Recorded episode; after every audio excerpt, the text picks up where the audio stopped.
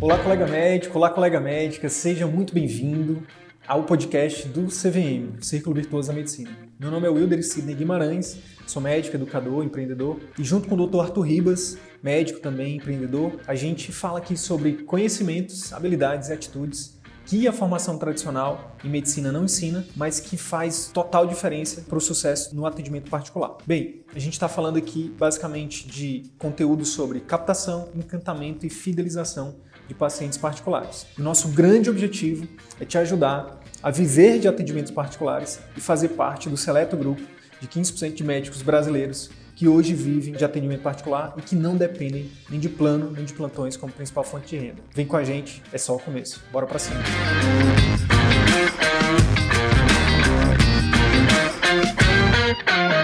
E hoje a gente tem é, o prazer de receber o Dr. Diego Rosa, Diogo Rosa, meu amigo.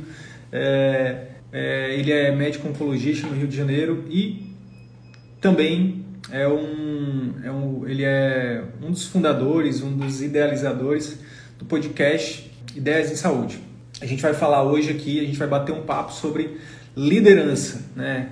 A importância da liderança na carreira do médico, né? E aqui, como a gente fala para médicos que vivem de atendimento particular, para o médico que deseja, né, é, seguir essa carreira aí através do atendimento particular. Fala, meu Fala, amigo. Sidney, tudo bem? E aí, cara, tudo ótimo por aí, tudo certo? Tudo tranquilo. Tá me escutando bem? Tá me vendo bem? Estando bem, te vendo bem. Tô aqui num, num local improvisado hoje. Primeiramente, deixa eu te agradecer. Obrigado por estar aqui com a gente né, trazendo, doando o seu tempo e trazendo bastante sabedoria, que eu tenho certeza que, que vai rolar nesse bate-papo aqui. Compartilhar um pouquinho da sua história, né? Isso é muito, cada vez mais, né? A gente, quando a gente vai amadurecendo, a gente, a gente vê que, cara, no fundo, no fundo, são histórias, né? Então, obrigado por compartilhar um pouquinho da sua história com a gente. Eu tenho certeza que vai ajudar muita gente, vai inspirar. E é isso, fica à vontade, se apresente aí, quem é o Diogo, né? E o que, que você faz, que, que você come, que que, onde você vive?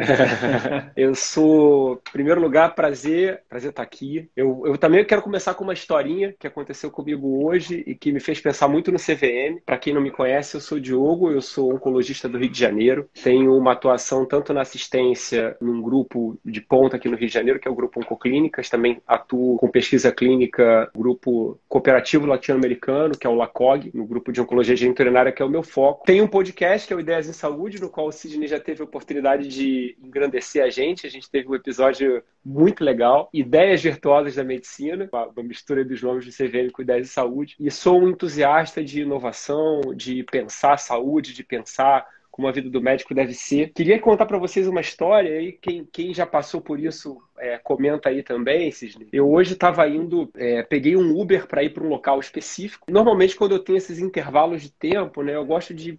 É o momento que eu tenho, às vezes, para parar. Eu tava, tinha terminado o consultório, estava indo para um lugar que eu ia, que, que, era, uma, era uma outra vibe, enfim. E aí eu virei pro cara do Uber e o cara falei assim: Poxa, você pode desligar o rádio um pouquinho? E aí, pela primeira vez, o cara falou assim: Por quê? Eu falei assim: Não, eu só queria que se desligasse o rádio um pouquinho. Aí ele falou, mas por quê? Eu falei, não, porque eu queria descansar, eu queria ficar em silêncio. Ele, eu vou abaixar, tá? Metade para mim, metade para você. O cara foi de uma grosseria, Cisne, assim. E eu falei assim, cara, eu falei assim, cara, eu posso avaliar esse cara mal, né? Eu vou dar uma nota ruim para ele, eu vou ferrar com a vida dele, né? E eu falei, então eu posso fazer um era o final do dia, o cara tava estressado, o cara queria ver a música dele, e o cara tava. Ele, ele tinha a ideia dele, ele não estava muito feliz de estar ali. E o cara foi super grosso comigo. Eu falei, cara, eu não vou, não vou deixar, vou deixar isso passar. E de certa forma, o médico que muitas vezes está preso nesse, nessa rotina de, de plano de saúde, de má remuneração, de trabalhar mais do que ele gostaria, muitas vezes ele não tem uma, uma carreira da forma como ele gostaria. É exatamente esses caras que vocês, de alguma forma, salvam, né? Que vocês falam assim: olha,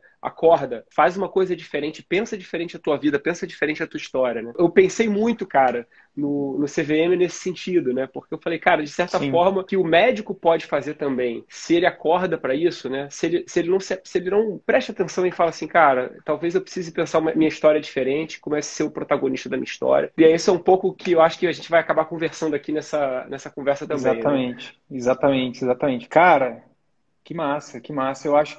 Sabe, sabe, Diogo, um, uma das coisas que acontece comigo hoje, que eu acho que acontece com todo mundo que tem contato com esse universo que a gente fala aqui, a gente começa a ficar mais consciente a gente começa a prestar mais atenção nas coisas, né? E isso, cara, eu, eu, eu hoje, em todo lugar que eu vou, eu, fa, eu, eu avalio isso. Eu vejo assim, eu disse, poxa, mas se fizesse uma coisinha aqui de diferente, fizesse, poderia poderia mudar o jogo, sabe? Tipo, enfim, então, que, que massa sua, tua história aí pra gente começar. E, cara, falando em história, vamos começar a falar um pouquinho da tua história, né? Me fala um pouquinho da tua história aí, da tua carreira, e onde que a liderança, ela aparece, ou, ou como que você começa a se interessar por liderança, né? Pra gente começar esse bate-papo. É, então, na minha carreira, eu já tenho 15 anos de formado, tenho uma experiência, não, não tenho médicos na família, né? Então, não tenho exemplos, por assim dizer, é, para seguir, é, pra, ou, ou de, de pessoas que eu poderia dizer assim, esse cara meio que me influenciou. A gente começa meio que seguindo exemplos, exemplos de professores, é, exemplos de bons médicos com quem a gente trabalha, que foi o meu caso. Desenvolvi um interesse muito grande pela liderança quando eu comecei a perceber, muitas vezes a gente queria, tinha gente que queria escutar o que eu, o que eu queria dizer. E eu queria falar, né? Comecei a falar quando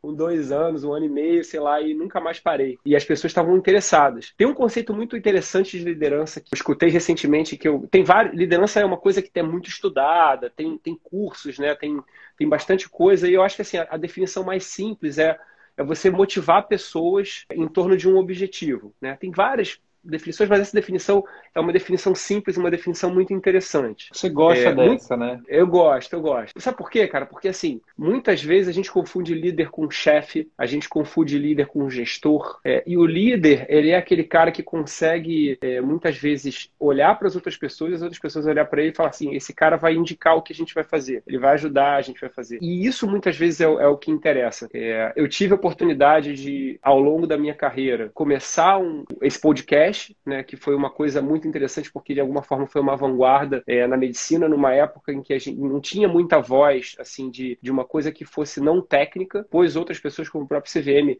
é, começaram a fazer isso. Tive a oportunidade de dar aula na universidade, tive a oportunidade de trabalhar num grupo latino-americano de, de pesquisa clínica quem, quem sabe, assim, já, já deve ter visto, a gente teve muita polêmica aqui no Brasil recentemente por conta da, do tratamento precoce do Covid. Eu não vou falar de tratamento precoce do Covid, a gente pode até falar porque é polêmica da Ibope, né? Mas eu não vou falar. Mas o que a gente o que a gente pode dizer é que fazer ciência no Brasil é muito difícil e eu tive a oportunidade de estar num grupo que está na vanguarda, por assim dizer, de interessante por causa disso. Massa. E, e tem o consultório também, né? É, é verdade. É, Conta, eu, conta eu... um pouquinho da tua. Eu vou fazer uma pergunta bem difícil. Tenta resumir a tua trajetória em dois minutos, falando desde a faculdade, a residência, até chegar no mercado de trabalho.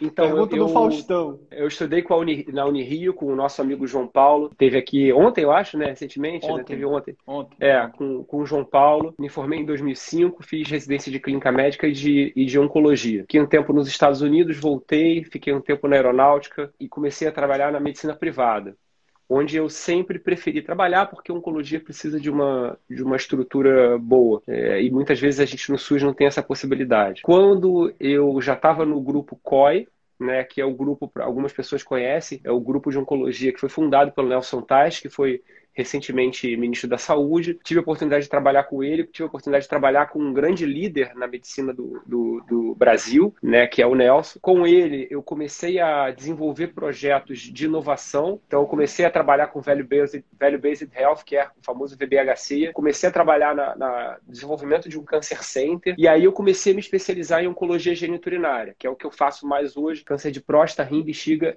testículo e pênis. Busquei, na verdade, dentro da minha especialidade, ser uma liderança tanto regional quanto local quanto regional, tanto no, no, no, estado quanto no Brasil, e procurei de alguma forma me posicionar como um cara que queria ter voz, me destacar, me colocar, é, sempre ter alguma ou ser um protagonista ou ser um coprotagonista das atividades onde estivesse participando, né? E esse acabou sendo o desenvolvimento e hoje na carreira, além de ter a parte do consultório da assistência, felizmente está indo muito bem, está estabelecido, né? Tem outras outras coisas que eu também é, desenvolvo, como podcast, como a pesquisa clínica e como outros projetos. Vou começar a desenvolver uma coisa agora também de políticas de saúde. Ou seja, é, é, é, é aquela coisa. Sempre que você está vendo alguma coisa que está faltando uma voz, né? Eu acabo me metendo no meio, querendo falar, não, peraí, deixa eu, deixa eu dar uma. Porque você melhorou a qualidade do produto, agregando esses outros, essas outras coisas. Cara, que massa. É, é um. Então, assim, só para eu entender, tá? Você está me falando que você teve a possibilidade durante a sua formação e a sua carreira de ter contato com outras pessoas que você é, que você enxerga, que você enxerga, né, enxergava como líder. E aí você está você tá dizendo que aquilo de alguma forma, digamos assim, te influenciou ou foi ou você está me dizendo que, cara, na verdade não teve não teve uma influência direta, mas eu partiu de mim assim de, de, de ser inquieto, de, de quando eu via eu estava participando, eu estava querendo resolver, uma coisa mais natural. Qual, é, qual eu, eu é? diria que eu, eu diria que é um pouco dos dois. De hum. fato, eu tive algumas pessoas, porque assim, você você inovar, querer ser diferente, você querer ser dissonante, é uma coisa difícil. E na, é nossa, na nossa profissão. Eu ouvi.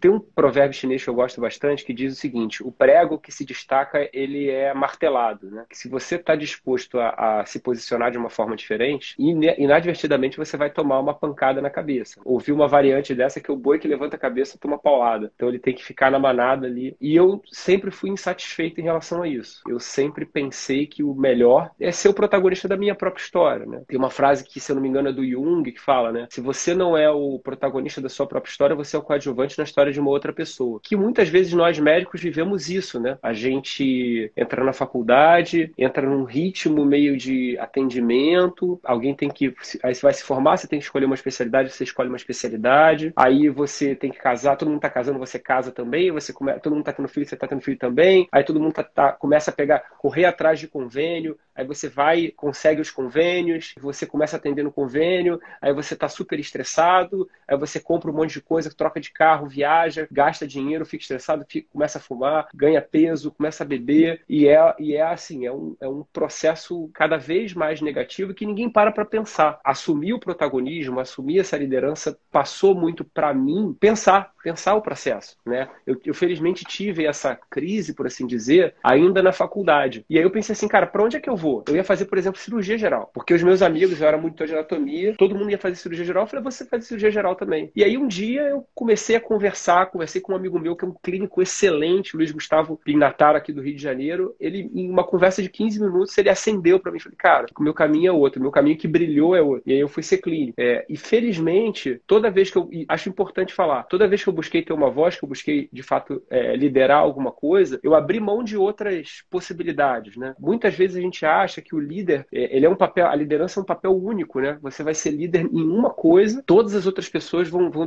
vão, vão, vão ser lideradas. E não é assim. O João Paulo, por exemplo, é o maior oftalmologista cavaquinista do Brasil, especialista em atender, em atender grandes, grandes nomes da música popular brasileira do samba. Vai, deve ter um outro é, é, oftalmologista que toca guitarra, deve ter um outro oftalmologista que é orador, é, deve ter outro cavaquinista oncologista e por aí vai. E, e essas diferentes hierarquias de competência são positivas se você quiser falar assim, cara, eu quero jogar esse jogo e eu quero jogar esse jogo para estar tá lá no topo. Isso é que eu vejo que faz diferença. Joe, e o, e o outro lado da moeda? Assim, na sua opinião, né? Acho que agora a gente já, já entendeu que, o, o, o que, que é a liderança e como que a liderança entrou na tua vida e como que ela tem te, te ajudado aí a te impulsionar. E, e agora eu queria ouvir a tua opinião em relação ao outro lado da moeda. Tipo, como que, a como que você acha que a falta dessa, dessa habilidade, aproveita até pode perguntar, você acha que isso é uma habilidade ou é algo nato? As pessoas podem aprender liderança ou é algo que já nasce com elas? Qual é que, qual, na sua opinião, qual o impacto disso na carreira dos médicos, por exemplo? Certamente, Sidney, é uma, é, eu, eu diria que assim, é, é como que fosse um conjunto de habilidades que você vai adquirindo ao longo do tempo,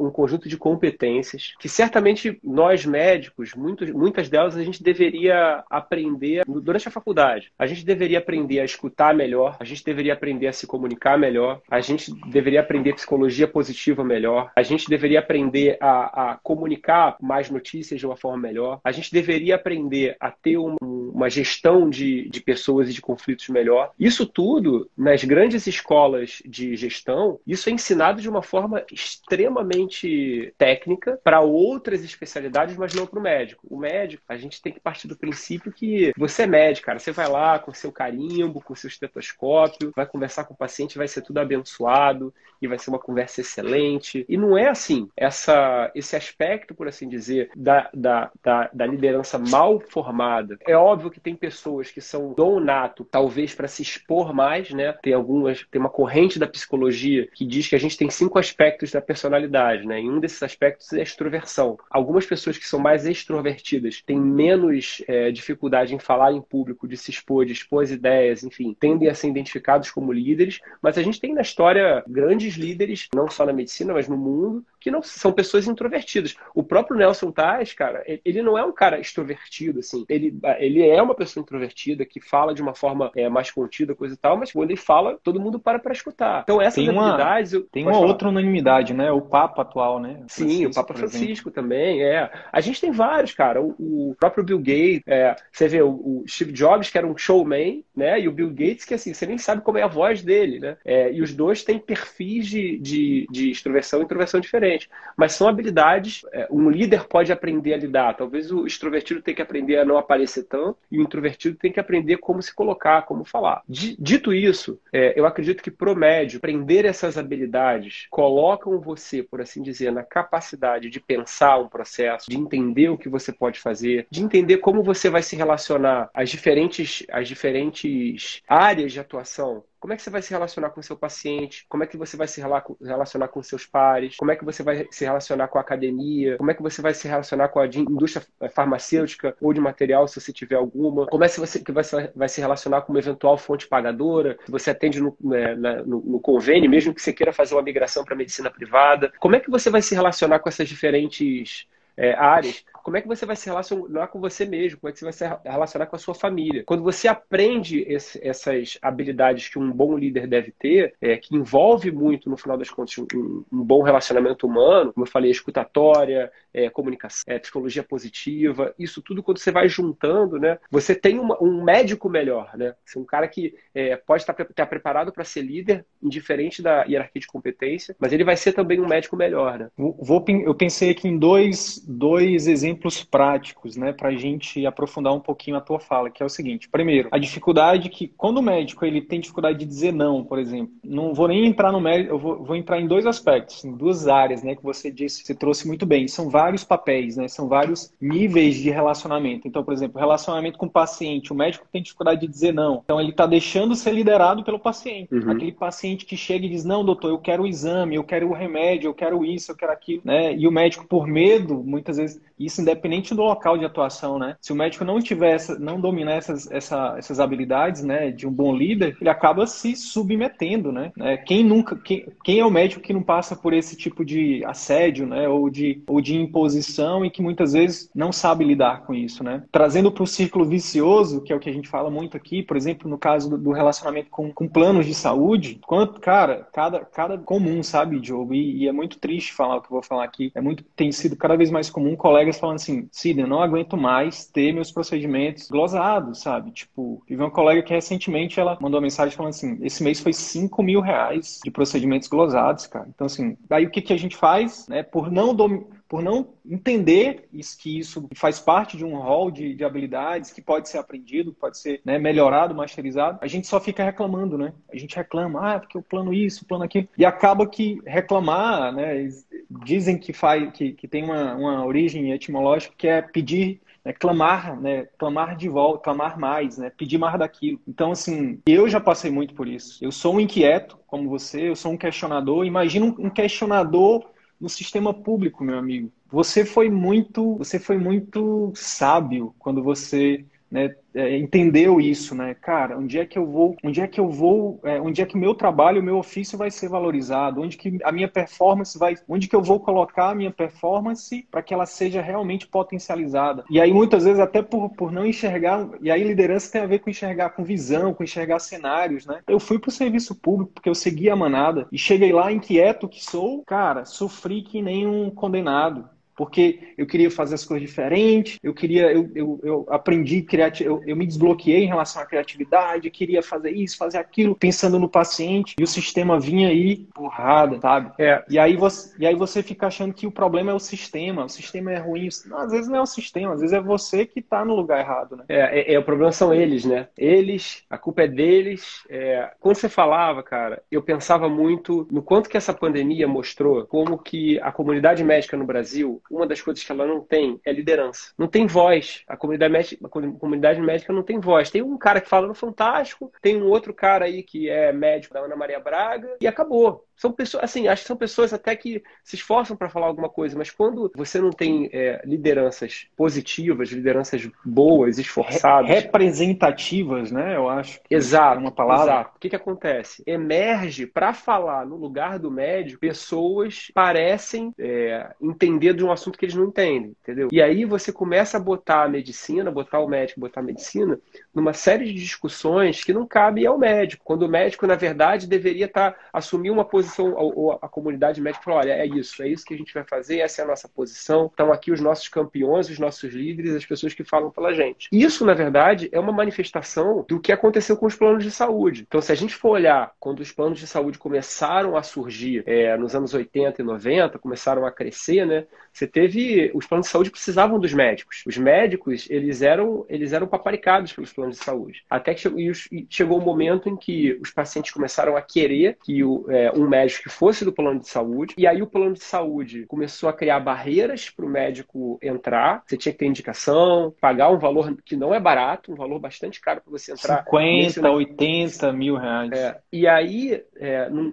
numa inversão total, o médico passou a precisar do plano de saúde. Então, Isso. e aí o paciente perdeu totalmente a capacidade de, de avaliação de qualidade. E você ia conversar com o médico às vezes, assim, o cara falava, não, é, a minha consulta é 50 reais, mas eu ganho no volume. E esse argumento foi repetido de uma forma totalmente é, difusa, né? Você ganha no volume, você ganha no volume, só que assim. Foi viralizado, né? Foi viralizado. E ninguém, e ninguém falou assim: não, peraí. Peraí. É, você atender um paciente ou você atender 10 pacientes, você não pode mudar a tua qualidade só porque você está atendendo, tá atendendo no volume, para você ganhar mais. Você quer ganhar um, um valor razoável para pagar o consultório, posto de renda, custo de manutenção. Peraí, isso não está fazendo sentido. Eu vou aumentar o volume, mas eu, como é que eu vou fazer para manter a qualidade? A única forma que tem é ou eu vou me onerar mais, eu vou ficar com um monte de, burocracia para poder preencher depois do consultório, eu não vou chegar em casa na hora, ou então eu vou trabalhar mais e ganhar menos, porque vou ter glosa para caramba e vou ter um monte de,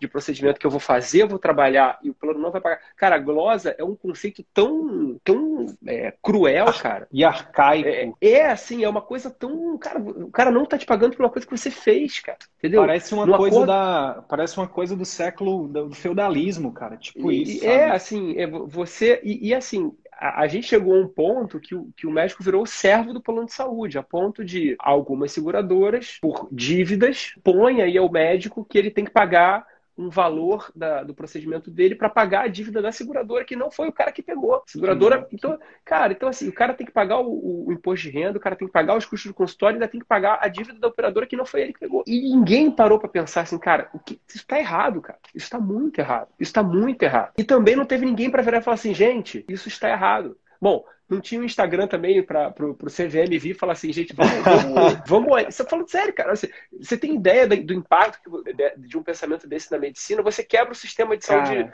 suplementar, mas quebra no sentido assim, vamos pensar diferente. Vamos pensar diferente. É. Essas, essas, essas, seguradoras que são verticalizadas, você quer tratar o médico e a saúde como commodity? Não, é o contrário. Mas aí você vai conversar com esses caras, com os gestores de seguradoras de saúde, os caras também não querem conversar com o médico, porque eles acham que o médico só quer trabalhar menos e ganhar mais. E aí ninguém conversa, não tem diálogo, entendeu? É isso. Existem esses, existem esses pré-conceitos, né? Existem esses conceitos pré-concebidos. Diogo, e cara, a gente tem repetido isso três vezes por dia nos, nas, nos últimos dias, né? Mas a gente tem repetido isso semanalmente, diariamente nos últimos dois anos. E a gente não é contra nosso nosso projeto, nosso trabalho aqui, em nenhum momento é contra planos, é contra o SUS, é contra clínicas populares, nada disso. A gente é simplesmente a favor da boa medicina, do médico, do trabalho médico de forma. É aqui, é, é esse esse valor tem que ser inegociável, sabe? Quando, quando essa parada que você falou assim, ninguém, ninguém chegou e falou assim, ei, mas espera aí, uma outra pergunta que tinha que ter sido levantada lá atrás, quando decidiram isso, em alguma reunião aí no Rio ou em São Paulo, em algum lugar importante, alguém tinha que ter levantado e dizer assim, gente, mas espera aí, como é que vai ficar o relacionamento médico-paciente, né? Como é que vai ficar? Como é que a gente vai vai, como é que vai ficar o risco da nossa profissão, é, a chance de erro, como é que vai ficar a satisfação do paciente, como é que vai ficar a nossa satisfação no médio e longo prazo. Porque dinheiro por dinheiro, irmão, daqui a dois, três anos, um, dois, um ano, qualquer médico já está vivendo muito bem, já tem dignidade, já tem conforto, sabe, para você para sua família. E aí depois, como é que você vai viver sua vida, irmão, que já parecendo um pastor? É, é basicamente isso, é parar e, assim, é uma coisa que, que agora, quando a gente fala, né, depois de dois anos, Diogo, a gente não tinha essa clareza também. A gente, quando começou isso aqui, não, não tinha clareza. Você perguntou da importância do impacto, eu não tenho ideia. Eu não tenho ideia. Eu só tenho ideia do seguinte, que todo dia eu acordo e durmo pensando, cara, a minha vida tem sentido. Por quê? Porque eu, eu, eu diariamente, é, não só no Instagram, aqui na frente da, de todo mundo, mas fora nos bastidores, cara, eu vejo que o meu trabalho muita diferença. E, e aí a gente volta para a liderança, né, cara? E eu acho que uma das coisas que eu queria te perguntar também, que a gente tem falado muito nos últimos dias, é: você acha que um, para ser, assim, além dessas, dessas habilidades, dentro dessas habilidades, existe um, um combustível né? Na minha opinião, eu queria ouvir a sua também, que é coragem, né? Porque não é fácil levar essas marteladas. A gente leva martelada e não é. E assim como você também deve ter levado as suas, deve levar as suas. E aí eu queria te perguntar, cara, como lidar com. Pensando agora que a gente está transmitindo uma mensagem aqui, né? É, como lidar com essas marteladas, cara? Como, como, como ter a coragem para ser protagonista, né? Para fazer diferente, para ir contra o status quo contra o senso comum. A compreensão de que quando você tem um propósito, eu sei que a palavra propósito ela tá, tá muito na moda e às vezes ela é usada de uma forma quase que cômica, né? Mas quando você tem um propósito, você consegue. Tem uma frase do Nietzsche que eu gosto muito que é: tem um porquê suporta, suporta qualquer como. Essa frase até ficou mais famosa né, com o Viktor Frankl. É, para quem não sabe, o Frankl era um psicólogo judeu preso em Auschwitz, perdeu uma série de familiares lá e ele desenvolveu, ele, ele, ele aplicou a escola dele de psicanálise, que é a terceira escola de Viena, a logoterapia, ele aplicou isso na prática, na vida dele, com as quem ele vivia. E ele dizia isso, é, aplicava isso, né? Quem dispõe de um porquê suporta qualquer como. Só que a gente não tem o porquê. Qual é o porquê que o, que o Simon Sinek fala muito? Qual é o why? Por que, que você está fazendo isso? Por que, que você chega no teu consultório? É porque você quer ganhar dinheiro? Você quer... Cara, eu não, eu não quero me estressar. Eu quero chegar lá, atender meus pacientes meia bomba, quero ganhar meu dinheiro e quero ir para casa. Tem certeza que é isso? É só isso? Não faz muito sentido. Você fez faculdade para isso? Você escolheu uma especialidade para isso? Não, talvez, na verdade, pensando bem, eu não queria estar tá aqui, eu queria estar tá em outro lugar, mas eu não tive coragem. É isso aí. Eu não tive coragem. Não, mas então talvez alguém não te ajudou a ter coragem, mas você talvez não tenha entendido o que era coragem. Coragem não é ausência de medo. Coragem é a capacidade de enfrentar o medo e superar o medo. E aí quando você. É não é à toa que no final do, do arco-íris tem um, tem um pote de ouro, né? Você tem que chegar lá naquele lugar. Não é à toa que embaixo do dragão, do monstro, tem um pote de ouro, tem um tesouro escondido. É porque é onde você tem medo, é aí que você tem que ir. A coragem, ela muitas vezes é a capacidade de você olhar para onde está o teu medo e fazer. Talvez eu precise fazer uma transição na carreira, talvez eu precise é, sair da minha zona de conforto. Talvez eu precise fazer um caminho diferente de todos os que meus amigos estão fazendo. Isso vai passar, talvez, por fazer um vídeo no Instagram. Isso vai passar, talvez, por fazer uma, uma página. Isso vai passar, talvez, correr riscos de financeiramente é, não estar tá tão bem. Você olha para o teu medo e fala: é aí que está o. É, é, é, aí que está, porque é, é, é onde dói, é onde está o teu medo, que muitas vezes é o, é o teu objetivo é a, oculto. É a pista, né? Exatamente. E aí, a, só que a gente tem uma, uma educação, muitas vezes, fala assim: não, se você está com medo, você evita. Isso aí que você tem medo, você tem que evitar. É, você tem medo de se destacar, você tem medo de fazer sucesso. Fazer sucesso você tem medo de ganhar muito dinheiro? Eu estava conversando outro dia com uma, uma pessoa aqui do Rio, falou que a, a, a remuneração dessa pessoa tinha dobrado. Tava com vergonha de ter de ter de estar tá ganhando tanto dinheiro. Falei, cara, cara tipo, isso é muito louco. Isso é muito louco, cara. E, e aí tem a, a, chamada síndrome do impostor, tem o, o, o, o, medo de você sentir a inveja dos outros. Mas, cara, você está fazendo sucesso, você está trabalhando, você está servindo, você está dando o teu melhor quando você está cuidando do paciente, você está entregando uma coisa de qualidade, você merece ser remunerado por isso. Você está fazendo um esforço para pensar. Cara, eu, eu fiquei assim, é, quem me conhece sabe que eu, eu, eu, cito o exemplo do Nelson muitas vezes, né? Porque é um cara que impactou muito para mim. Foi muito impactante para mim ver, ver um cara que foi meu mentor é, na CPI lá, é, é, depondo na frente de Renan Calheiros, depondo, assim, de to todos aqueles caras, de, de petista, de bolsonarista, de cafajeste, de todo tipo de gente, ver um cara que, cara, o cara realmente queria fazer uma coisa boa pro Brasil. E o cara foi parar numa CPI. Mas falou, cara, ele, ele, ele, pode, ele pode estar ali. Dá só, um, dá só um pouquinho do contexto, Diogo, porque talvez, assim como eu, que não, não sou tão ligado em política, deve ter uhum. muita gente também que, então, que não, é, não tem entendido. O Brasil, te, na pandemia, né, ele teve quatro ministros da saúde, teve o Luiz Henrique Mandetta, que foi, já era ministro antes, o Mandetta uhum. teve uma divergência com o presidente basicamente por isolamento social, entrou o Nelson Tais, que era o nome inicial antes do Bolsonaro ser eleito, que participou da campanha do Bolsonaro, uma parte da, da campanha, acabou que o Mandetta foi escolhido. O Nelson teve uma divergência com,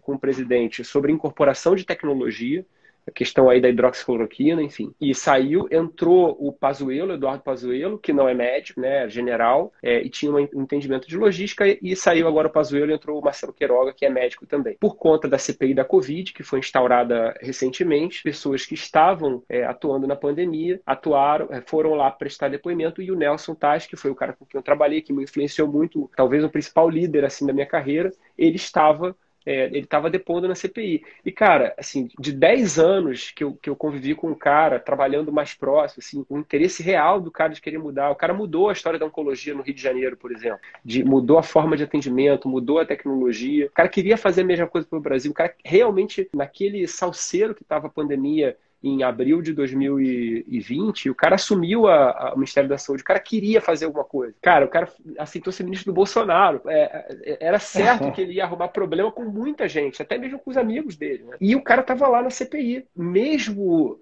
com todos os problemas do cara dando uma entrevista numa CPI, ameaça de prisão, né, que, o, que, os, que os senadores falavam, esses absurdos, coisa e tal, ele falava das coisas técnicas, ele falava daquilo que ele queria fazer, ele falava como ele poderia ter ajudado as pessoas, assim, cara, valeu a pena, quando o cara tá carregando essa cruz aí, cara, é, o cara tá, tá, tá, tá mostrando como é que um ministro da saúde deveria atuar, tá mostrando como é que um médico que é líder deveria atuar, o cara tá se expondo a apanhar, não sei se eu posso falar isso, não sei se vou ser cancelado, mas assim, apanhar de pessoas que talvez não estão nem aí para o que ele tem a dizer, estão querendo só aquele detalhe que vai pegá-lo e vai dar aquela pegadinha que vai gerar o impeachment, por exemplo.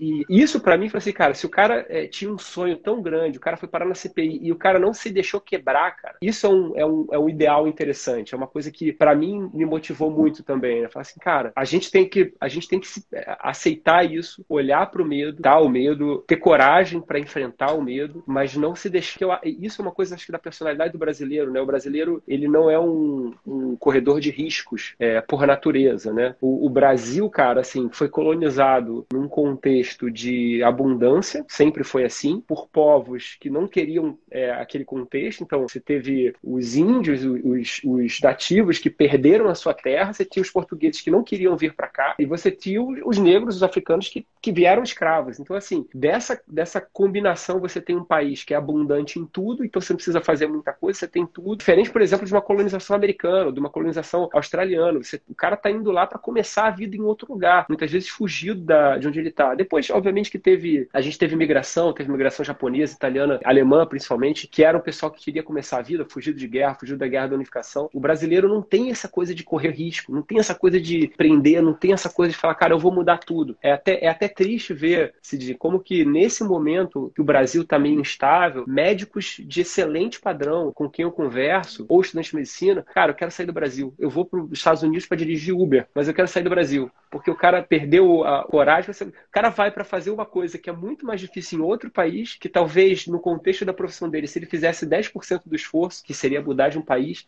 ele conseguiria tá muito mais bem sucedido. Né? Porque aí falta liderança, falta protagonismo, né, cara? Falta. É, é muito louco. Você, você começou falando assim: liderança tem vários significados, conceitos, né? E não é uma única coisa, assim, ah, qual que é, o que que define liderança, o que, qual é a habilidade de um bom líder. Então são muitas coisas, cara, são muitas coisas. E aí, o pessoal está perguntando aí, eu sou, eu sou um. É, hoje o que eu acho que mais me define, Diogo, é, é alguém que gosta de aprender e compartilhar o que aprende. Perguntaram aí sobre livro. O livro que eu, que eu trouxe aqui para mostrar, e de repente acho que faz muito sentido para ti. Não sei se vai aparecer, se consegue ler aí, não sei se você já viu. Gestão do amanhã. Gestão do amanhã. Tudo que você precisa saber sobre gestão, inovação e liderança para vencer na quarta revolução industrial, que é o que a gente está passando agora, né? Ele trouxe aqui, ó, 10 qualidades que fazem um ótimo líder segundo a revista Forbes, né? Que é aquela revista lá que uhum. avalia os bilionários e tal. E aí ele começa, ó, honestidade, saber delegar, comunicação, confiança, compromisso, atitude positiva, criatividade, intuição, capacidade de inspirar, que foi o que você trouxe, e sintonia com as pessoas. Cara, quantos problemas a gente tem nesse Brasilzão, quantos problemas a gente tem na medicina, né, cara? Você falou assim sobre o CVM. O que que o CVM, por que que o CVM existiu? Por que que o CVM existe, né? Foi o que eu te falei lá no Ideias em Saúde. Cara, porque a gente identificou um problema. Começou com a identificação de um problema e a gente teve, e aí no meu caso, né, começou com a questão da, da relação médico-paciente, da comunicação médico-paciente. Eu disse, cara, eu vou resolver esse problema. Ou pelo menos contribuir, né? Porque eu acho que ninguém consegue nada sozinho. Mas eu acho que uma, quando você começa, né, Diogo, quando você encontra esse problema e você identifica ele como como seu propósito, como sua missão, as pessoas começam, você começa a mexer, sabe? É como se você jogasse uma pedra na água e aquela água gera uma onda que mexe com, com muitas coisas e as coisas começam a acontecer. Cara, tem tanto problema no Brasil, sabe? Tem tanto problema na oncologia, tem tanto problema na medicina e muitas vezes falta pessoas peguem esses problemas como missão, como propósito e de fato entreguem, se entreguem de corpo e alma para resolver aquilo. Eu, quando você falou que você estava falando aí do, do Nelson, que eu acho que por que, que ele aceitou fazer o que ele, que ele fez? Por que, que ele aceitou passar por isso? Provavelmente não é por grana, não é por, não é por outra coisa, é porque, cara, deve fazer parte do propósito dele, de, nesse momento de, de escolha, ele diz, cara, eu vou dar o meu melhor. Mas ele, ele correu riscos. Né? Correr risco não tem a ver só com ser empresário, com empreender. Tem a ver com acreditar em algo e tentar resolver aquilo. Então, mais uma vez, demonstrando que é um, que, que, que é um líder, né? Que tanto te inspirou e tanto te inspira. Quantos problemas a gente tem, né, cara? Quantos problemas na medicina, né, na saúde. E aí falta, falta isso, cara. Falta a gente, a gente é, se entender, porque eu acho que também falta muito. Você falou da, da questão do brasileiro, tem uma, uma parada que é a síndrome do vira-lata, né? A síndrome do impostor, que eu acho que se mistura um pouco com a do vira-lata, que é, cara, será que eu vou dar conta? E aí, cara, uma coisa que eu gosto muito, Diogo, no final de semana é ver documentários. Eu o documentário do Pelé esses dias. E eles falam disso no documentário. O Pelé, quando ele ganhou lá as duas Copas, né, ajudou o Brasil a ganhar, não sei sei o quê, como se fosse, como se fosse só ele, não foi só ele foi um time e tudo mais. Aí devolveu a alegria pro Brasil. Cara, como assim o Brasil depende de, de, de, alguém fazer gol, cara, pra gente ser feliz? Para com isso, cara. Não pode ser isso, cara. Não pode ser só isso. É, a nossa felicidade tá em alguém acertar o pênalti, sabe? Ou do tempo tá bom e não chover, porque aí o Ayrton Senna não vai conseguir. Não, acho que a gente tem que, poxa, a gente tem que entender que o nosso valor é muito maior do que esse, né? E aí volta porque eu conversei com o JP ontem, é, e aí eu queria ouvir tua opinião sobre isso também, Diogo, que é, cara, falta a gente olhar mais para dentro. A gente vive olhando, né, o, é até bíblico isso, né? A gente é muito bom de olhar o cisco no olho do outro, mas não enxerga a trave que está no nosso. Então, cara, vamos olhar mais para dentro. O que, que você é bom? O que, que você ama fazer? Eu sou só um médico, como qualquer outro, cara, que escolheu um problema para resolver e tem diariamente buscado melhorar e dado uma contribuição. E aí, quando a gente faz isso, encontra médicos como você, cara, excelentes, né? Pessoas fora da curva como o JP e como centenas que eu tenho, que eu tenho a, a honra também de chamar de, de, de alunos e de amigos, de colegas, que estão cada um, cara, olhando para dentro e vendo, caramba, o meu trabalho vale, meu trabalho é importante, sabe? Eu não tenho que me submeter nem a plano, nem a governo, nem a quem quer que seja que não me valorize. Eu tenho que ter o foco no meu paciente. Eu escolhi, eu fiz o xizinho lá na hora de escolher medicina e, e só eu, cada um de nós sabe o que, que a gente fez para chegar onde a gente chegou, para chegar no, fim, no, no, auge da nossa carreira e submeter a, a, a, a, honorários e a condições e a, e a regras totalmente arcaicas e abusivas e aviltantes. Não, cara. Então, eu acho que parte. A primeira coisa é olhar para dentro, é olhar, cara, qual o que, que você o que, que você ama, o que, que você é bom, o que, que você. Então, eu acho que falta muito disso também, sabe, sabe, Diogo? E aí tem muito ego, tem muito. Eu queria ouvir de ti como é que tu, como é que tu enxerga isso, como é que tu tem feito também para lidar com isso, porque é um desafio diário, né? Eu, eu, é interessante porque eu fico pensando, eu pelo menos não, não tive essa, essa, essa pergunta, né? Não sei se alguém que vai para uma faculdade de medicina, mas assim, a, qual é a primeira pergunta que você deveria escutar no primeiro dia de faculdade de medicina? O professor devia perguntar assim: por que, que vocês estão aqui? Você escolheu medicina. Por que, que você escolheu a medicina? Os pacientes perguntam, é porque eu gosto de ajudar as pessoas. Cara, você gosta de ajudar pessoas, as pessoas você pode fazer uma série de. Você pode ajudar as pessoas de uma série de formas. Você pode ser gari, você pode ser bombeiro, você pode ser policial, você pode ajudar as pessoas a atravessar a rua, você pode pintar a casa das pessoas, vai ajudar muito, você pode ser encanador. Eu gosto de ajudar as pessoas. Isso é uma resposta meio que, que rasa. Ah, eu tô aqui, na verdade, porque eu quero ganhar muito dinheiro. Você pode ganhar muito dinheiro de uma série de maneiras. Não necessariamente você precisa. É, ou seja, por que, que eu estou aqui? Você deveria fazer essa pergunta no primeiro período de faculdade, no primeiro dia. Você não se faz. Então se faça, talvez, quando você está se formando, também não. Talvez quando você está entrando no mercado, também não. Talvez quando você já tem 15 anos de formado, talvez não. Talvez quando você já está totalmente cansado da sua carreira? Talvez não. Quando você per se pergunta isso de fato, quando você olha para dentro, talvez não queira saber o que você quer encontrar. Talvez você tenha feito a escolha errada lá no segundo grau, quando você fez vestibular quatro vezes, você fala assim: não, eu vou fazer uma quinta vez que eu vou passar para provar para minha mãe, para meu pai que eu consigo passar na faculdade, que é o sonho deles ter um filho médico. E você fala assim: não, não, não é isso que eu quero, talvez não é isso que eu nunca quis. Talvez eu precise fazer uma transição de carreira, talvez eu tenha que mudar de especialidade, talvez eu tenha que fazer outra coisa. Talvez eu, eu conheço médicos, cara, assim, aqui no Rio de Janeiro, eu gosto de atender SUS. Diogo, eu gosto de paciente do SUS. Eu não gosto de consultório, eu não gosto de paciente ficar me ligando, eu gosto de atender paciente do SUS, eu gosto de sentir que o paciente está tá satisfeito com o meu atendimento. Cara, tá tudo bem, a pessoa encontrou, ela, ela testou e ela encontrou. Mas é, essa pessoa, por assim dizer, iluminada, porque ela encontrou isso de uma forma espontânea. Obviamente que, que tem, tem, tem muita conversa assim, cara, o que, que você quer? Onde é que você quer? Onde é que é o teu lugar? Onde é que te desafia? Onde é que brilha? Essa pergunta é uma pergunta que a gente deveria fazer. E voltando para a questão da liderança, olhar e falar assim, cara, talvez o meu, o meu lugar não seja aqui, o meu lugar seja ali na frente, onde não tem ninguém. Talvez o meu, o meu lugar seja ali onde não tem ninguém, e quando eu chegar ali, as pessoas vão, vão atrás de mim. E aí eu já não vou querer mais estar lá, eu vou querer estar em outro lugar, as pessoas vão atrás de mim também. E aí eu vou guiando. E pode ser que seja um, um diretor de um hospital público, pode ser que seja um gestor do plano de saúde que fala assim: não, eu vou fazer diferente. Aqui eu vou botar o médico para conversar comigo, eu vou entender qual é o interesse, eu vou entender qual é o interesse do paciente e vou fazer um projeto diferente. Pode ser um, um, um médico que queira ser político, pode ser um influenciador digital do bem. O cara, cara, eu vou fazer um negócio aqui que vai fazer diferença. Se você não dá um passo à frente, todo mundo começa a. Se você tem um, um vácuo, né? Alguém vai ocupar esse vácuo. E às vezes é uma influência negativa, que era, influência que, que, não... que, era seu, né? Que, é. que, você, que você veio para ocupá-lo, né? É, exatamente. É o, que eu, é o que eu falei no início, assim, a frase do Jung. Se você não é o protagonista da sua história, você é coadjuvante na história de outra pessoa. E viver com isso é, um, é uma carga de estresse, é uma carga de infelicidade, uma carga de insatisfação que leva vocês a ser igual aquele motorista do Uber que eu citei lá no início. Que o cara não estava feliz onde ele estava, o cara foi grosso, estava é, disseminando essa grosseria pelas pessoas com quem ele encontrava, e aí você fala: ah, o médico me tratou mal, o médico foi grosso, é, o médico não olhou para minha cara, a consulta durou cinco minutos. Não é para a gente ser assim. Não é essa, esse não é o objetivo da medicina. O, objetivo é exercer a ação, né, é, de uma forma que seja que seja digna, de uma forma que seja bem remunerada, que você chegue em casa e você não desconte na tua mulher, nos teus filhos, é, nos teus pais, que, que seja, é, o estresse que você teve no dia, que você chegue no final do dia e fale assim, cara, hoje foi muito bom. Eu te falo que assim, esse, esse que a gente já tá chegando no final, né? Esse Uber que eu peguei hoje foi para uma missa de sétimo dia, que eu fiz questão de ir, assim, de, de um paciente, eu fiz questão de ir, cara, assim, uma, uma pessoa bastante querida, a missa estava cheia, mas a esposa do paciente parou a fila, quando ela me viu, ela parou a fila, virou para mim e falou assim, Diogo, muito obrigado por tudo que o senhor fez pela gente. Isso tem um valor, cara. Isso tem um valor que, assim, tem um, tem um, tem um valor financeiro, obviamente, em tudo que a gente faz, mas tem um valor também de falar, cara, eu, eu cheguei aqui no, na derrota, né? Porque o paciente morreu, no final das contas, mas eu, eu, eu encontrei uma coisa maior ainda, uma, uma, uma vitória maior ainda dentro dessa derrota, que, assim, eu cumpri o meu papel, eu ajudei, a família chegou,